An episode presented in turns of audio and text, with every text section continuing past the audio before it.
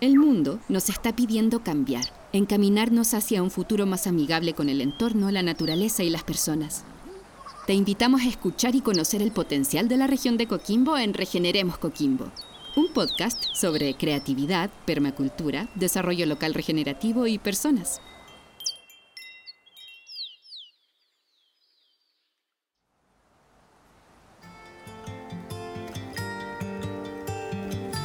Mi nombre es Mirta Gallardo Saavedra, presidenta de la Asociación Gremial de Comunidades Agrícolas en la provincia de Limarí. Soy campesina en la comunidad agrícola Canelilla de la comuna de Valle, que hasta el día de hoy avanzamos eh, no solamente en la perseverancia de, de querer seguir viviendo en los territorios rurales, en las comunidades agrícolas, en este 25% del territorio de la región de Coquimbo, sino que también de seguir siendo libremente la opción de ser campesinos, comuneras y comuneros con la diversidad de actividades, ya que es la única región del país que tenemos la política de desarrollo rural.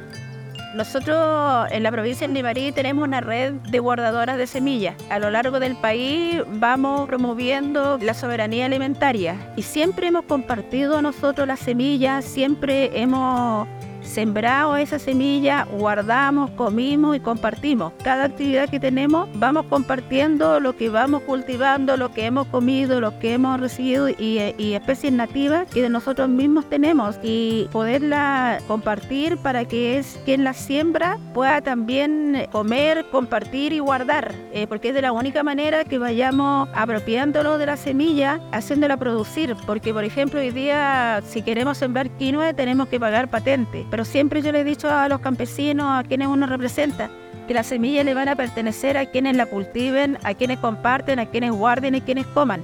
Más allá de quienes sean los dueños que las tengan patentadas, pero las semillas le van a pertenecer a la gente, pero en la medida que nosotros seamos capaces de seguir multiplicando. No es una política pública, no, es, eh, no, no tiene que haber financiamiento para ello, sino que tiene que haber una voluntad y eso es parte de la esencia de uno, que uno anda con las semillas en la cartera. O sea, hoy día yo creo que el compartir, si no lo practicamos, las futuras generaciones no lo van a aprender, que tenemos que nosotros a lo mejor hacer, demandar, por ejemplo, el vivero regional de CONAP está aquí en Illapel. Y con todas las especies que tiene, a lo mejor nosotros proponerle que colocan especies que tengan flora y para poderlos colocar en nuestras propias huertas, en nuestras propias casas. Por ejemplo, conversar con el INE, hemos avanzado en que se abra en poder replicar las semillas que tienen. Pero podemos empezar a hacer los procesos, entonces cuando uno dice el compartir de los excedentes, de lo que se genera, o sea, hoy día la mayoría de las familias jóvenes que viven en los territorios de las comunidades agrícolas transforman todo en basura. O sea, la latita uno antes guardaba la lata del atún porque servía para hacer hoyos, para plantar palos uno guardaba las latas de salmón de durazno, le hacía un hoyo abajo, plantaba una plantita, ahora no, todo es basura. Entonces yo creo que aquí esta es una tarea de todos, o sea, no es una tarea de determinadas personas, este es un tema de voluntad, de que seamos más generosos con todos los temas que hoy día vienen con el cambio climático, con hacer más generosos con la naturaleza misma, que nosotros somos no parte de ellos, somos la naturaleza, somos junto con el reino animal, vegetal, y no a veces que nos vemos como por separado.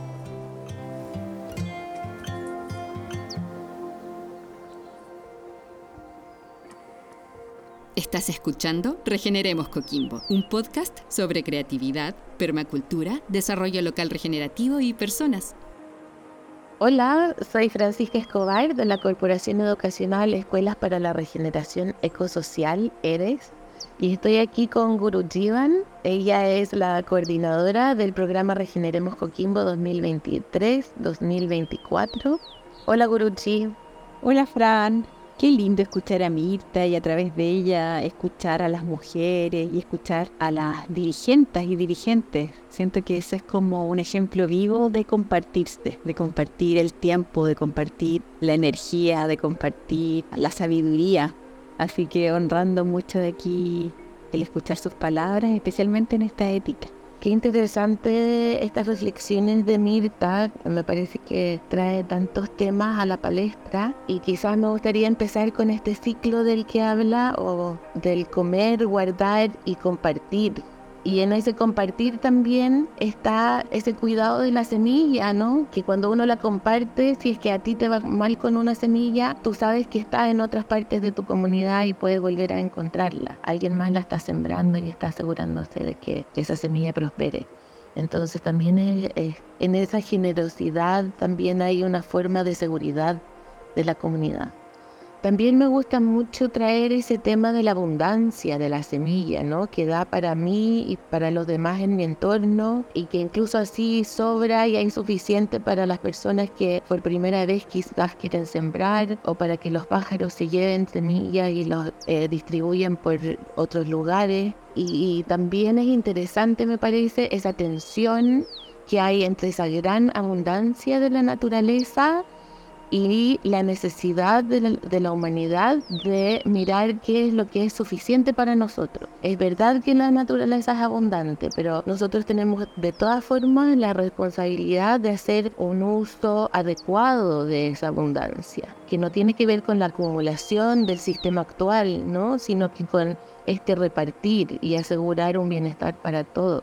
En realidad yo creo que esta ética de la repartición justa es quizás la más radical en el sentido de que nos plantea un cambio estructural de cómo organizar una sociedad que es muy opuesta a la actual sociedad de crecimiento industrial que plantea que todas nuestras organizaciones tienen que crecer para existir. Eh, más bien esta ética nos plantea la necesidad de, asegurar lo local, de hacer pequeñas comunidades que se sustentan y se comunican entre ellas. Estaba pensando en los pehuenches. Siempre con, este principio yo pienso en esa cultura del pehuen, que vas, recoges los piñones que cayeron y no tomas todo lo que está en el suelo, no tomas todo lo que está ahí para ser cosechado, sino que tomas solo lo que tú necesitas porque sabes que viene alguien detrás de ti. Y ese guardar no es solo que tú lo guardes, ¿no? Tú lo tomas y tú lo guardas. La naturaleza está guardando. Y entonces dejar en el árbol o dejar para el que viene después. Y lo estás guardando también.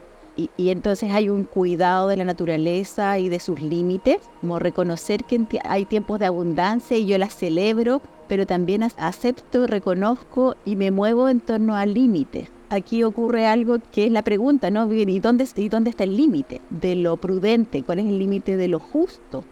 Hasta dónde yo estoy efectivamente tomando lo que necesito y hasta dónde estoy traspasando esa necesidad básica a una cultura del consumo exacerbado en donde nos movemos. Entonces lo, que dices de, de que nos lleva a pensar en la forma en que funcionamos como sociedad, en el sistema económico en el cual nos movemos, eh, tiene mucho que ver con este, con este principio para mí. Creo que justamente diste en el clavo con el tema de la justicia y de la equidad. Este principio, esta ética, tiene todo que ver con eso. Es difícil para nosotros en el mundo actual imaginarse una sociedad en la que todos nos hacemos cargo de que todos tengan sus necesidades cubiertas, ¿no? Porque además en esta, en esta ciudad, por ejemplo, en la que hay millones de personas, cómo yo sé quién necesita qué cosa, ¿no? Como estamos tan desconectados unos de otros, estamos tan desorganizados, no, no conocemos a nuestra comunidad eh, aquí geográfica, ¿no? Incluso puede haber alguien en la cuadra que necesita algo muy básico y nadie se entera, ¿verdad? Por eso decía que es un desafío tan grande, ¿no? Un, un cambio tan radical y cómo aplicamos también justicia y equidad en ese sentido, ¿verdad? De que llegue realmente todos, que realmente todos los niños tengan educación, salud, alimento, techo, independiente de la condición, sin necesidad de merecer nada, sino por ser un humano y estar vivo. También lo, lo siento muy vinculado a un nuevo llamado a la vida sencilla Siento que, esta cultura del consumo, muy instalado en los medios de comunicación, en las propagandas, muy instalado en los modelos que aparecen como, como referentes a seguir, tienen mucho de eso, ¿no? Tú consumes algo y eso se supone que te lleva a la felicidad. O usas algo y eso te produce placer o te produce eh, bienestar. Y nos desconecta de disfrutar y de, de saciarnos de sentir sí, que nos completamos con lo que tenemos a mano. A propósito de lo que decías de la satisfacción, ¿no? Del consumo, que en realidad quizás puede satisfacer, pero como muy a corto plazo, por un instante, ¿no? Cuando estamos con la novedad. Y, está muy visto en, en el mundo de la salud mental la necesidad y la gran falta que tenemos de comunidad más bien y de esa sensación de estar rodeado, de pertenecer, de ser parte de algo mayor que nosotros mismos. Y me acordaba a propósito de lo mismo y de la sensación de satisfacción, de alegría, de sentirse completo, de las experiencias de los trasquintus de semilla, de los intercambios y trueques que han ocurrido hartos en el programa Regeneremos Coquimbo, también como que ha sido una instancia muy valorada por, por, todos los participantes y también muy espontánea. Y como que todavía me ronda de, de esas experiencias como esa alegría de ver a las personas en la suya compartiendo no solo la semilla misma, sino el conocimiento asociado a esa semilla, es una experiencia que va mucho más allá, que es mucho más enriquecedora, que donde se fortalecen los lazos sociales y que no necesita dinero, no necesita económicamente es, perfecto, solo produce cosas buenas. Nuevas formas de economía, sí, pues el trasquinto, las mingas son parte de eso, tener monedas locales, dejar los recursos circulando en, tu localidad más pequeña, tiene que ver con este cuidado de los excedentes. Para mí tiene que ver con que te fijas de dónde viene lo que estás consumiendo, cuál es la huella que va dejando, quién es el productor que está por detrás, o sea, tomar conciencia de dónde vienen las cosas, de dónde se toman los recursos. Yo creo que es parte del cuidado de la tierra, pero claramente es parte del cuidado también de los excedentes y de esta lógica de, equilibrios justos a modo sistémico. También me gustaría poner el tema de la justicia y la equidad. Y me gusta mucho esta metáfora de que el sol nos alumbra todo. Que no pregunta si lo hiciste bien, si trabajaste, si no trabajaste, el sol te alumbra. Llevarlo a ese patrón de la naturaleza creo que nos ayuda a entender un poco el rol de cada uno y de cada organización y cada comunidad humana en este tema del flujo de los recursos. A mí me pasan hartas cosas con esto de, hablar de, del compartir, del no tomar y, dejar y dejar para otros, cuando me sé hablando desde un lugar de privilegio y que hay mucha gente que no está en ese lugar. Entonces también lo digo con, con la humildad, con el respeto, con, con el reconocimiento de que hay una brecha gigante me cuesta como dejar de sentir en mi corazón el dolor de las desigualdades que sé que existen en nuestro país y en el mundo. También es un llamado a ser consciente de, quienes tenemos privilegios, a sabernos desde ese lugar, para que no solo trabajemos en torno a lo que nosotros sabemos que estamos necesitando, sino que a lo que se necesita para esa justicia social. Justamente pensando en la justicia y en la equidad y en lo que necesitamos y en lo que es suficiente, porque creo que en este sistema en el que estamos hablando desde la escasez siempre, ¿no? La economía en el sistema actual se plantea la escasez de las cosas. Si yo tomo más de lo que yo necesito, estoy incidiendo directamente en que otros no tengan suficiente. Entonces, el tema de la justicia y la equidad es muy, muy, muy profundo eh, y al mismo tiempo parece tan urgente, ¿verdad? Es un tema difícil de tratar, yo creo, en nuestros tiempos. También, Fran, yo creo que tiene que ver con una desconexión de la tierra. Cuando Mirta nos llama a esta voluntad de vivir en la tierra, voluntad de ser campesina, de cultivar tu propio alimento, además compartirlo con otros, además guardar las semillas para cuidar el futuro en donde yo ni siquiera voy a estar físicamente quizás, es una lógica de que el dinero deja de ser la moneda de intercambio y que al estar en contacto con la tierra y el trabajar con el cuerpo para poder vincularte a producir lo que tú necesitas, te lleva a un estado de conciencia muy diferente, porque hay un cansancio físico, hay una satisfacción de, de tocar con las manos, no es todo mental, ¿no? En nuestra forma de funcionar como sociedad cada vez hemos ido como dejando de lado el hacer nosotros mismos. O que otro en tu circuito lo haga él mismo con sus manos. Los productores están lejos de tu vista. Sí, quisiera también mencionar que esta ética de la repartición justa, como las otras éticas, la del cuidado de las personas, de uno mismo y de la tierra, son reglas del el funcionamiento de la humanidad en la tierra. Claro, y finalmente todas las éticas se van integrando. O sea, es, difícil hablar de una aislando de las demás. hablar del compartir los excedentes sin, sin referirnos al cuidado de las personas.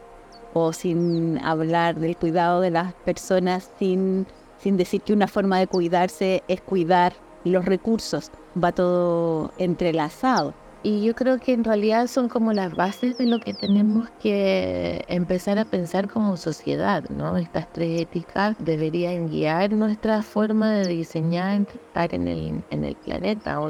No es una nueva forma, es una forma que estaba en las sociedades antiguas, tradicionales, las más ancestrales. Todas cuidaron estos aspectos, ¿no? Entonces yo creo que tenemos que volver a eso como para empezar a pensar realmente cómo habitar este, esta tierra. Es recordar y, también quería como decir que el dejar fluir y que el soltar para compartir y para cuidar no solo a ti sino que a, los demás, a, todos y al planeta es un gesto valiente. Hay que ser valiente para salir de la zona de confort. Muchas gracias, Gurujivan. Ha sido un placer, como siempre. Muchas gracias a Mirta también y a todos los participantes del programa Regeneremos Coquimbo que nos han acompañado en el 2023. Ha sido un honor y un placer estar aquí con todos ellos. Gracias, Fran. Sí, como también honrando todas las voces que están hablando a través de la nuestra. Así que un placer compartir contigo, con Mirta y, y como dices, con con muchas otras voces que se hacen presentes a través de, de estas conversaciones. Regeneremos Coquimbo es un podcast producido por la Corporación Educacional ERES, Escuelas para la Regeneración Ecosocial, en el contexto del programa Regeneremos Coquimbo 2023-2024, financiado por el Gobierno Regional de Coquimbo. Conoce más sobre el desarrollo del programa visitando nuestra web regeneremoscoquimbo.cl. Encuéntranos en Facebook, Instagram y YouTube como arroba regeneremoscoquimbo y eres Proyectos Regenerativos Oficial.